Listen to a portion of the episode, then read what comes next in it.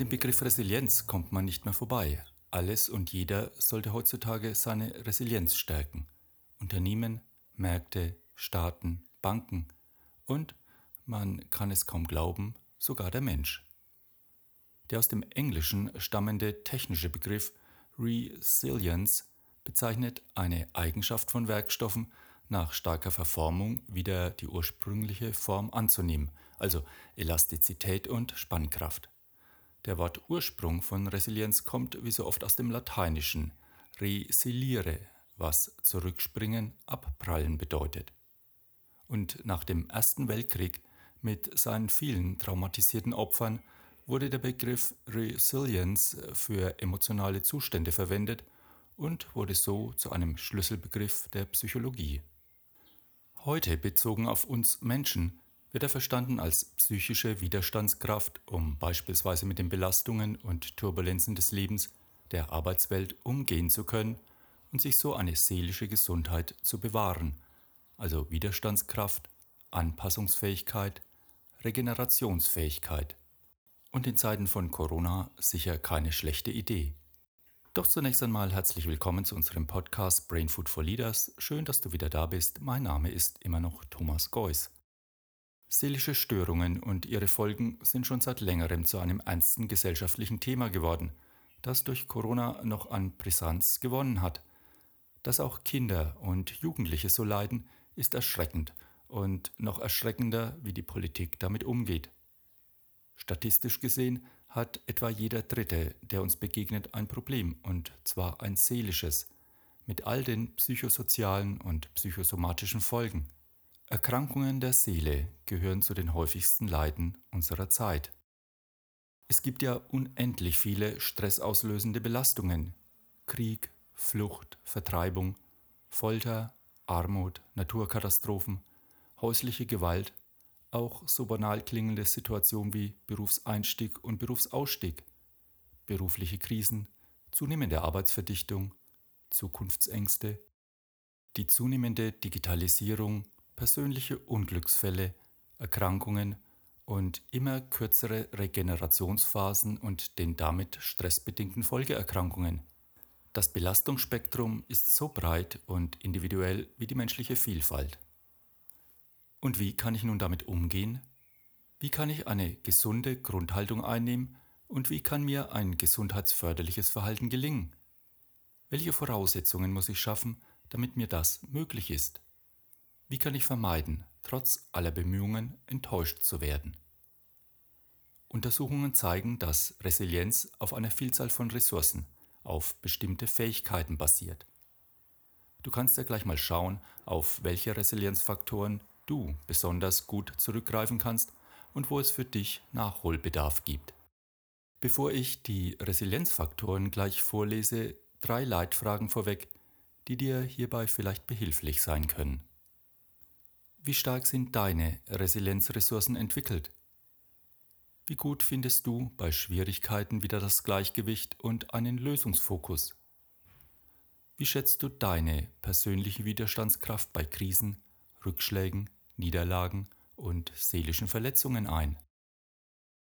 So, hier nun eine kleine Auswahl von Resilienzfaktoren. Zuversicht und Optimismus ich kann mir auch angesichts von Misserfolgen eine positive Lebenseinstellung bewahren. Ich weiß, dass es schwere Zeiten im Leben gibt, doch ich glaube daran, dass sich die Dinge auch wieder zum Positiven wenden. Problemlösekompetenz und Zielorientierung. Ich erlebe anstehende Probleme als Herausforderung und nicht als Überforderung. Beim Lösen von Aufgaben und Problemen bin ich zielorientiert und habe einen langen Atem. Ich kann Prioritäten und Ziele für mich setzen und diese Schritt für Schritt umsetzen. Ich schaue positiv in die Zukunft und passe mich den veränderten Bedingungen an. Ich ziehe die richtigen Schlüsse aus dem, was passiert und lerne daraus. Wenn notwendig, suche ich nach neuen Möglichkeiten, um wieder glücklich und zufrieden zu sein. Liebes- und Bindungsfähigkeit, soziale Kompetenz. Ich kann Beziehungen eingehen, bewahren und vertraue meinen Mitmenschen. Ich kann mich auf meine Mitmenschen einlassen und mich auch abgrenzen. Ich bin bereit, Hilfe anzunehmen und baue Freundschaften auf, die mir auch in schweren Zeiten zur Seite stehen und Unterstützung bieten. Selbstwertgefühl und Selbstwirksamkeit. Ich habe eine positive Haltung mir selbst gegenüber. Das wirkt sich positiv auf mein Selbsterleben und meine sozialen Beziehungen aus. Ich habe die Eigenstärke, gewünschte Handlungen erfolgreich selbst ausführen zu können. Ich glaube daran, Einfluss auf mein Leben zu haben und die Fähigkeit und den Mut zu haben, etwas an der Situation ändern zu können. Selbstfürsorge und Selbstverantwortung.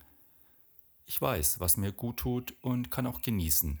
Ich sehe mich nicht als Opfer meiner Umstände, sondern übernehme Verantwortung für mein Handeln und mein Leben emotionale Stabilität und Selbstreflexion.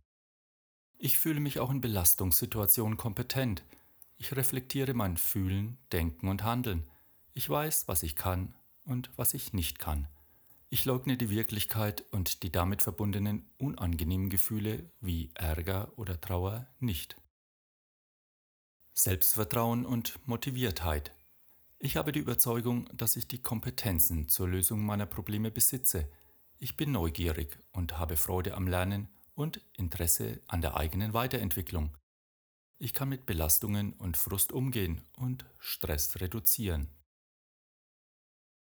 Wichtige Aspekte für den Aufbau von Resilienz sind also tragfähige und vertrauensvolle soziale Kontakte aufzubauen und zu pflegen, sowie auch aktiv Hilfe in Anspruch zu nehmen.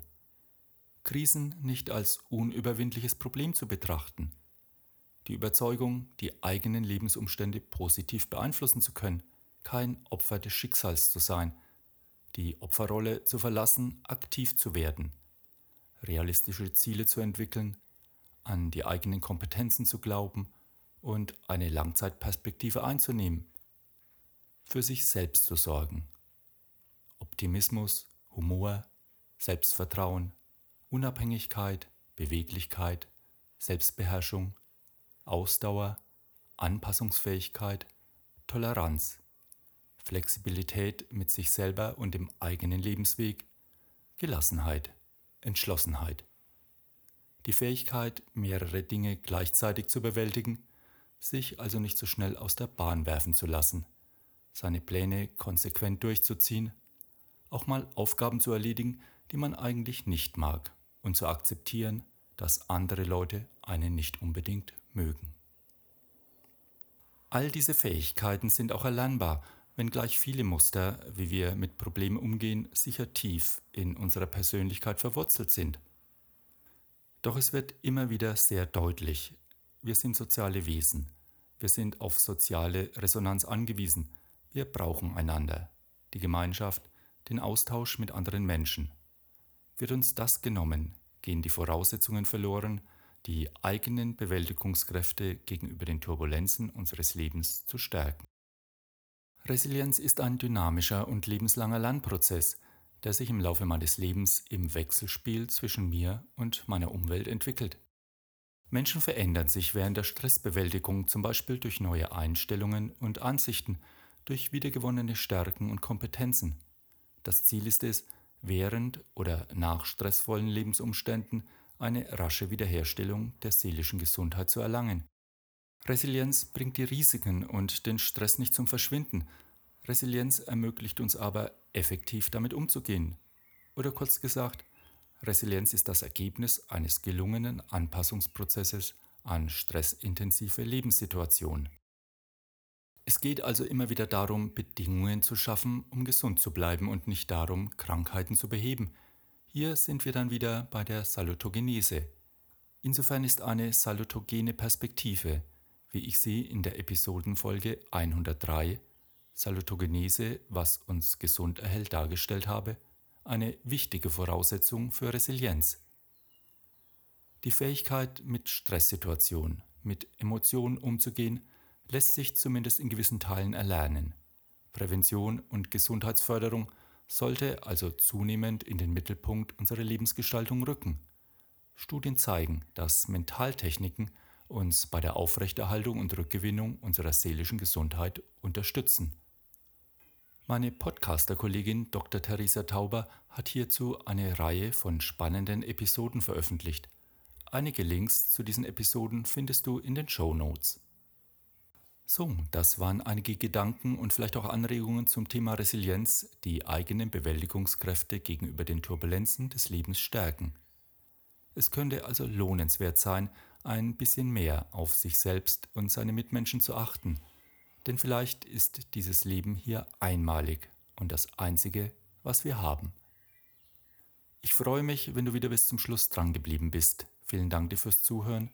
Bleibe gesund und munter und bleibe uns gewogen. Und wenn du es gut mit uns meinst, freuen wir uns natürlich sehr über eine positive Bewertung auf iTunes oder auf einem anderen Kanal und wenn du unseren Podcast Freunden weiterempfiehlst, die davon profitieren könnten.